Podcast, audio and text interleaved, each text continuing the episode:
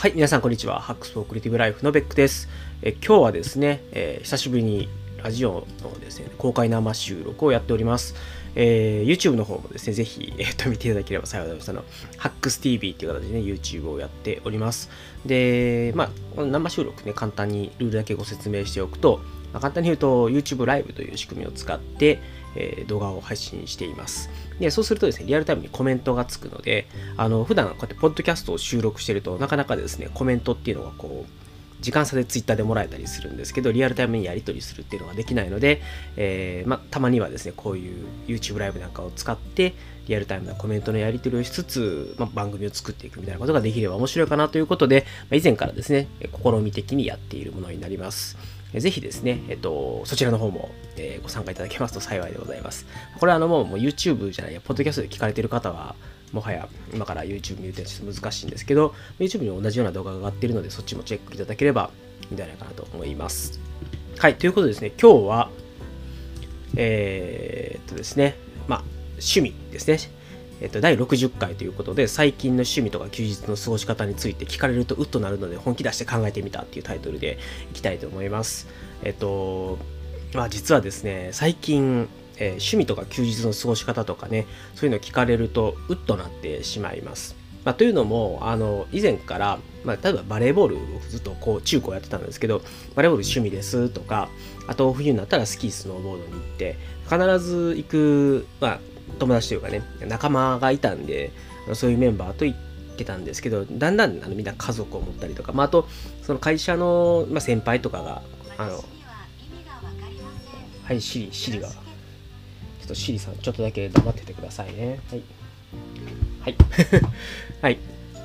えっとですね、改めて気を取り直していきましょう。はい。えということでですね、えっと、スキー、スノーボードを、まあ、やってたんですけども、最近ちょっと一緒に行く人がいなくなったんで、っていうのと、まあ、子供が生まれてからちょっとなかなかそういうところに一人で行ってしまうっていうのはね、あの、どうなのかというところもあって、行けてないっていう実情がございます。で、まあ、あと、それから登山ですね。まあ、あの富士山に毎年登ってた若かりし頃があったんですけども、まあ、ちょっと最近は登れてませんっていうのと、あの、まあ、去年ですかね、あの大山っていう山に久しぶりに登って、やっぱ登山楽しいなっていうのがあって、山の上でね、あのお湯沸かしてコーヒー飲むっていうのがすごい好きです。なんで、またね、あのまあ、日帰りで行ける程よい山に登るっていうぐらいの登山をやっていければなと思っているんですが、なかなかできないと。なので、この辺が、まあ、趣味かなというと、趣味ではないんではなかろうかというところがあって、えー、なので、えっと、まあ、今はちょっと趣味というのはやめようという感じになってます。で、えっとですね、な前はというとあれなんですけど、ブログとかね、まあ、ポッドキャストとかやってるんで、まあ、ブログが趣味かっていうのもあったんですけども、まあ、ちょっと2010年ぐらいに本を出したりして以来、ちょっとブログを趣味でやってますっていうと、こう、なんていうんですかね、本を買ってくださってる方とか、あの自分のセミナーとかにね来てくださっている方とかになんかちょっとなんか申し訳ないなって言ってあれなんですけどもなんかちょっと自分の中でも趣味よりは少しこうセミプロに近い活動にな捉え方をしてたんですね。なんでそれはちょっと趣味というのとはまた違うなと思いながら、えー、過ごしておりました。はい。でえー、なんで、まあ、ちょっと改めてじゃあ趣味って何かなっていうのを考えてみたんですけれどもあの今の趣味もズバリ言うと多分、ポッドキャストであろうという結論に至っております。で YouTube もね、あの家庭配信したりしてるんで、あのまあ、趣味といえば趣味なのかもしれないんですけども、まだちょっとそこまで趣味と言えるほどできていないので、えー、趣味ですという方はしない、していないですと。まあ、ただ、やっぱり、ま、ポッドキャストはあの結構、まあ、去年からね、やり始めて、ドハマりしてたんで、これはもう趣味と言って差し支えないんではなかろうかと思っています。で、あとね、あの最近、もうブログも趣味でええんちゃうかなと思うようになりました。やっぱりもう僕が何かを執筆してたとか、あの、ブロガーとしての知名度とかも含めて、なんかこう、セミプロというのもおこがましいぐらいの感じの規模感というかね、活動になってきているので、ま、であれば、まあ、ブログもポッドキャストも趣味ですよと。まあ、YouTube もそのうちね、趣味になればいいなと思っています。だから、まあ、正直、えー、結構まあまあお仕事の方がですね順調というかあのそれなりのポジションでそれなりの責任ある仕事それなりの自分でもやりがいのある仕事ができてるっていうこともあってなんか YouTube とかポッドキャストとかブログとかっていうところで、えっと、これをビジネスにしていこうみたいなのは実はあんまりないんですねあのなんだろうな本当ね趣味ですよね。あのこういうことを何でやってるかって言われたら自分でもよくわからないんですよ。あの社会貢献活動ではないんですけどなんか誰かにとって役立つ情報が発信できればいいなぐらいの思いでやっているのでなんかやっぱりうん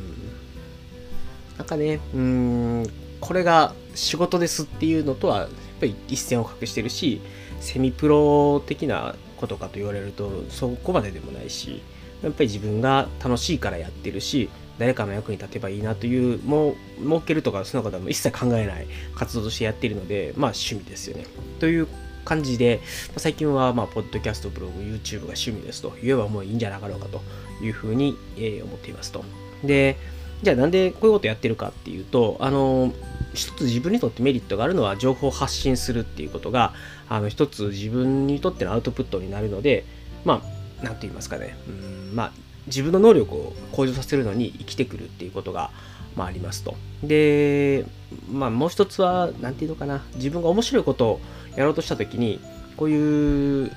こ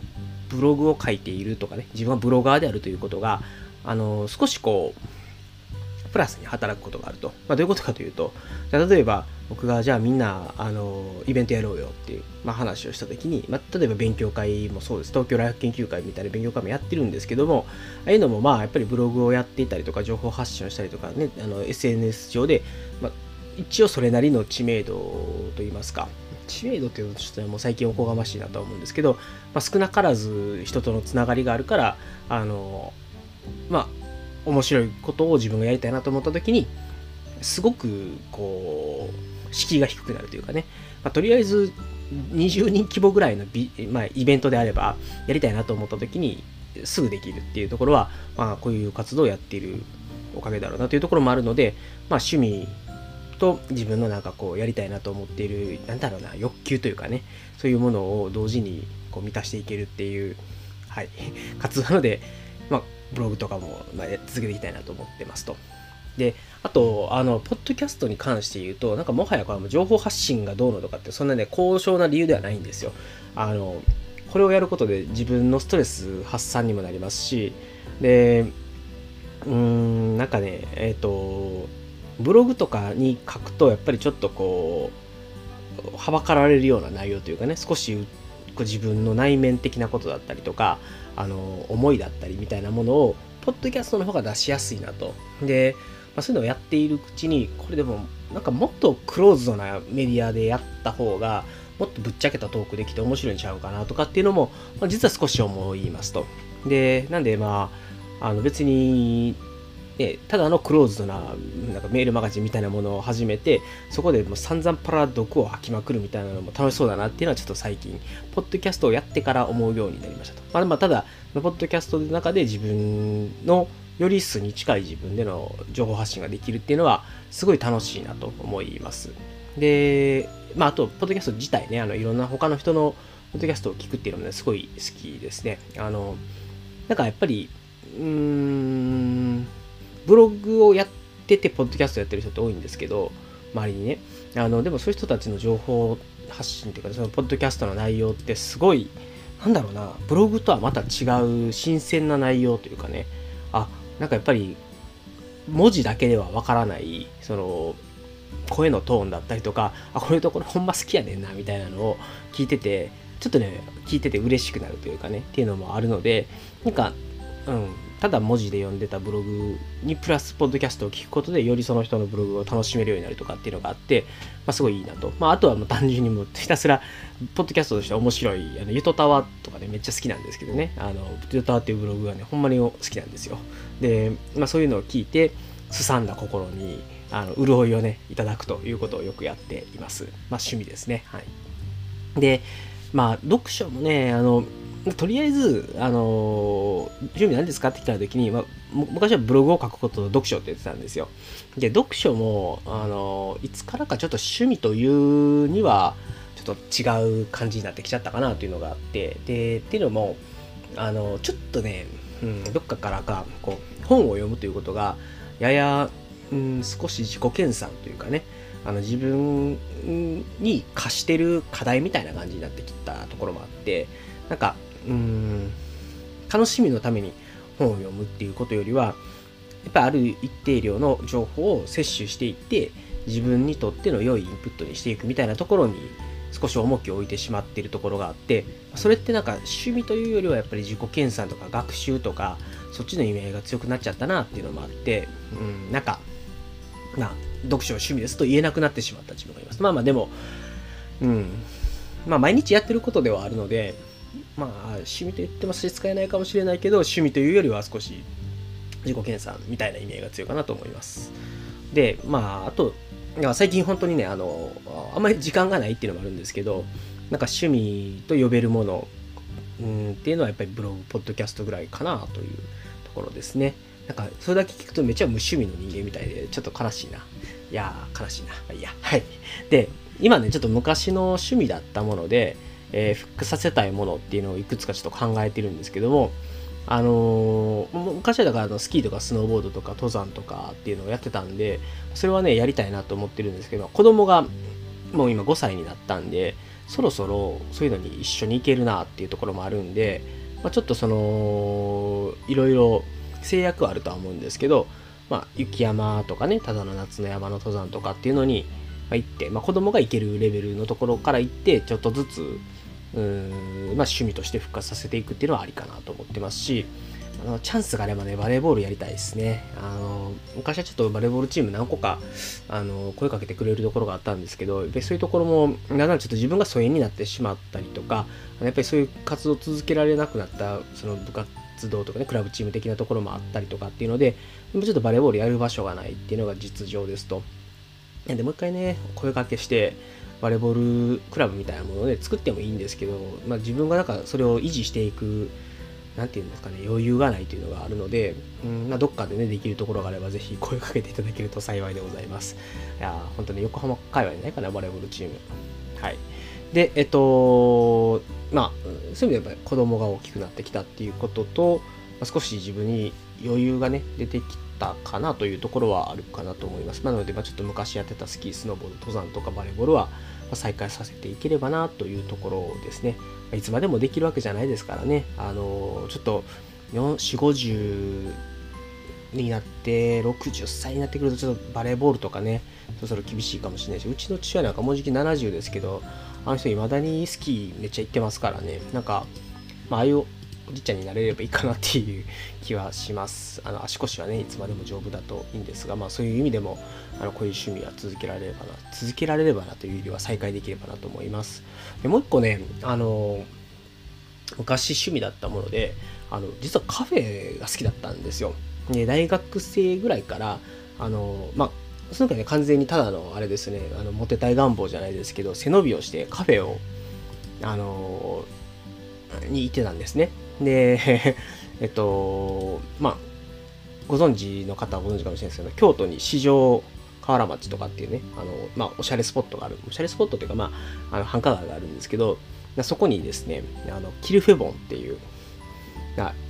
そのどっちかというと僕らの世代よりちょっと上ぐらいの人たちがキルフェボンっていうのを東京でまずは流行ったんですね。それが関西初上陸するっていうことで、えっとまあ、そういうちょっとカフェ好きの友達がキルフェボンが来たから行こうと言って誘ってくれたんですよ。で、えっとまあ、生まれて初めておしゃれなカフェに行ってあの何かすごいおしゃれなタルトタルトケーキがねタルトケーキお菓子か、まあ、タルトがねあるんですけどそれがあの1キロもなんか800円ぐらいするんですねで紅茶とかもあの普通にまあなんていうのかな700800円ぐらいして、まあ、そのケーキとタルトあじゃあケーキと、ね、タルトと紅茶合わせて1500円ぐらい1人かかるってめちゃめちゃ高っと思ったんですけどでもまあなんか雰囲気も良くてで、まあ、京都のおしゃれな街並みでなんか美味しい紅茶と美味しいこう スイーツをいただくみたいなのがねあの、まあ、当時背伸びをした方大学生にとってはもうすごいあのよくてですね、まあ、それ以来ちょっとだけカフェにはまった時期がありましたと。なんであの大阪の方だとね結構堀江とかその辺に行ってみたりとかね。なんか、何個かこうおしゃれなカフェっていうのをわざわざ調べて行ってみたりとかってことをやってたんですけども。あとは、まあ、それがそのままあの東京に来てからも続いていて、えっと、そうですね、まあ、結構横浜のカフェ本とかを買ってわざわざ何個か横浜の駅周辺のところとか行ってみたりとか鎌倉とか行ってみたりとかで車があったんで車で出かけられるところに行ってみたりとかっていうことは、まあ、やってましたと。で、まあ、なんで時間があった若かった頃っていうのは結構そういうちょっとね物理的にどこかにこう出かけするっていうのでカフェ巡りみたいなのをやってたかなっていうのがあってまあ子供がね今まだちっちゃいんでちょっとなかなかそういうおしゃれなカフェでっていうのはあれなんですけどまあでも以前に比べればまあそれ騒がないしまあ子連れでね美味しいケーキ食べに行けば子供もむしゃむしゃ食べるでしょうからそういう意味ではあのカフェ巡りもね、再開できるんじゃないかなと思っている次第でございます。はい。ああとあれかな。まあ、なんかちょっとまとまりがなくて申し訳ないんですけども、あの海外出張に最近よく行って、英語も慣れてきたんで、あのまあ、プライベートで海外旅行行くっていうのは全然ありかなと思っています。えっ、と、っていうよりは多分新、新婚旅行以来、えー、旅行、海外に家族で、というか奥さんとね、旅行には行ってないし、子供が生まれてから子供とあの海外旅行で行ってないので、まあ、せっかくね、自分、そこそこ英語喋れるようになったんで、まあ、どっか行け行ってもね、あの今なら困らない自信があるし、あのある程度サバイブできるので、あのまあ、家族連れてちょっと海外行ってみようかなと思います。まあ、ハワイぐらいやったらもう多分相当余裕なんちゃうかなというので、えっと、ぜひ家族で行きたいな。まあ、これ趣味なのかな。まあ、ただやってみたいことを述べてしまいましたね。ということで、まあ、昔できてたことで最近できてないっていう意味で、まあ、スキー、スノーボード、登山、バレーっていうあのこのアクティビティ系のね、えー、活動っていうのが子供大きくなってきたんで子供と一緒に行きたいなっていうのとあとそのもう一個キャンプ行きたい。キャンプ、うん、あのー、キャンプファイヤーをね、えー、っていうか焚き火を一緒に囲みながらあのテントで一泊するみたいなのやりたいですよね。まあそういうアクティビティ系が、まあ、子供が大きくなってきたことでできるんじゃないかなっていう期待を持っております。はい、それからですね、えっと、もう一つ趣味の話は大体これぐらいなんですけれども、休日の過ごし方について、えー、まあ、ちょっと悩んでいると言いますかね、あの今、休日の過ごし方、どんな感じですかって聞かれると、すごい困るのが、今ね、土曜日は子供の習い事についていくんですよ。で、あと家事をやる。なので、習い事と家事と、まあ、たまに歯医者行ったりするんで、それで大体終了するんですよね。で、まあ、そういう意味ではね、なんだろうな、まあ、毎週毎週土曜日は、まあ、そういう意味では子供の習い事についていって、それを待ってる間、英語の授業ね、1時間あるんで、その英語の授業の間中、まあ、ちょっとブログ書いたりとか、あでもね、たまに仕事それでしちゃうから、なんかね、あのー、まあ、せっかくあの自由な時間が1時間あるのになんか仕事しててもったいないなってたまに思うんですけども。まあまあそれはさておき、まあ、っていう習い事の待ってる間の時間でちょっと趣味的なことができるかなっていうのはあるんですけど。でもそれでもまあ大体休日は子供の習い事についていってで家事をして終了しますと。で日曜日は、ま、終わってない家事をの続きをやったりとかあるいはあの家族と出かけをする、まあ、買い物に行ったりとかね。あのちょっと、ま、例えばこの前だと、えー、江ノ島に行って、ちょっとね、インドから来てる友達と、えー、と、うちの家族で江ノ島に行くみたいな不思議な旅をしたんですけど、まあそういうですね、えっ、ー、と、な、なんて言いますかね、まあ大体日曜日はお出かけをするっていう。で、まあうち横浜なんで、あの、ちょっと横浜の散歩したら気持ちゾーンみたいなところには、まあまあちょっと歩いていけるっていうのもあって、まあ大体そんなに遠出するわけじゃなくて、まあ、横浜に行くか、桜木町に行くか、みなとみらいに行くか、まあ、たまに鎌倉方向に足を伸ばすか。で車に乗ってスーパー銭湯行くかみたいな。大体そういう過ごし方をしてるのでなんかうんなねうんと例えば社会人1年目の頃って僕も本当に狂ったようにスノーボード行ってたんであの1月入ったら毎週末どこか雪山に行ってスノーボードをしてたんですけどなんかねそういうのもなくなってちょっと寂しいなという感じですがまあでもまあ、ね、家族ができて結婚して子供が生まれたら大体こんなもんでしょうということで休日の過ごし方は大体土曜日子供の習い事でどこか、えー、まあまあ家事をして日曜日は家族でお出かけというパターンがほとんどですと。まあ、たまに、まあ、土日でイベントの予定なんかがあったりすると、まあ、そういうイベントにちょっと家族にごめんなさいって言って参加させてもらったりとかであるいは、えーと、マラソン大会にね出たりとかっていうのもありますし、うん、なんか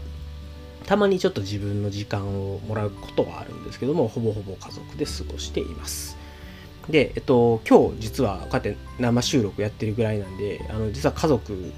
と言いますかうちの子供と奥さん今お出かけしてるんですね。でまあ例えば奥さんのママ友と、まあ、子供たちで遊ぶみたいな会の時にはあの半日ぐらいですね家で自由時間ができるんでもうここぞとばかりにあのポッドキャストとかね YouTube とか撮ったりっていうことで、えー、非常に、まあ、楽しい、えー、時間を過ごしております。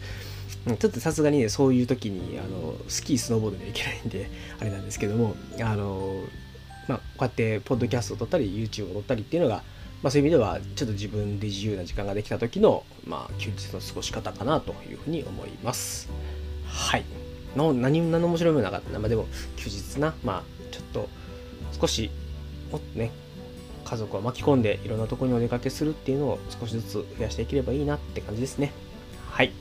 ということでまあ今日はですねえっともともとのネタとしては趣味とか、えー、休日の過ごし方について聞かれるとうっとなるので本気出して考えてみたということで、本気出して考えてみたって言われるとちょっと本気度が足らんかったかもしれんなっていうのもあるんで、まあ、ぜひですね、ちょっとあのこういうのやったらどうですかっていう、ちょっと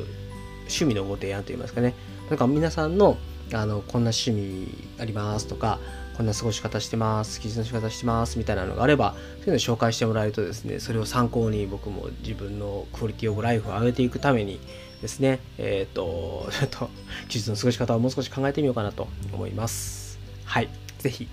えー、ご投稿お待ちしております。はい。ということで、えっ、と、最後、小話だけやって終わりたいんですけれども、あの、今日の小話はね、もしかしたら一番今までで小話っぽい小話をするかもしれません。っていうのも、あの、今日の朝ニュースで、あの、本田圭佑さんね、本田圭佑選手、あの、サッカーのがブラジルのクラブチームに移籍したっていうニュースが流れてたんですね。その時に思ったのが、本田圭佑なんであんなに関西弁すごいんやろうってめちゃくちゃ感心したんですよ。あの人だってずっと海外で生活してるじゃないですか。で、あのまあ、僕もね、もう15年東京で働いてるんですよ。そうすると、だいぶ関西弁がね、弱ってしまうんですよね。まあ、やっぱり周りの人たちに合わせて仕事でねちょっと関西弁バリバリやとあれなんで、まあ、少し柔らかめの関西弁で喋るようになってたら、まあ、気がついたらちょっと標準語半分みたいな感じになってしまったかなというところもあってなんで、まあ、端々に関西弁が香る標準語みたいなぐらいになっててるのが今の自覚している関西弁レベルですと。でも本田圭佑はむちゃくちゃ関西弁がきついんですよ。いやあの人っても10年以上海外行ってるはずなんでそうするともうね関西に住まなくなってからそれぐらいの期間が経ってるわけですね。なのにあんなに関西弁が強いっていうのはねまあまあ海外では多分日本語を使わないからなのかなとは、まあ、そういう事情は当然あるとは思うんですけどそれにしてもコテコテの関西弁で喋りはるんですよねだからあの、僕は結構やっぱり関西弁が弱くなってるというかあのなんか標準語に寄ってしまってる自分がちょっと悲しいなって思うことがあるんですよね。で、なんか逆にもっとコテコテの関西弁を喋るように練習しようかなとか思ってるぐらいなんですけど、まあ、すごい長期間日本から離れ、関西弁のない環境で過ごしているにもかかわらず、あんなに関西弁がきつく喋れる本田圭佑が羨ましくて仕方ないって思った日曜日の朝でしたっていうね。まあ、あの小話かな？まあ小話ですね。はい。うんと今日もね、オチはないんですけれども、っていうのを、えー、感じた試合でございました。はい。うん、まあいいのかな？まあ、はい。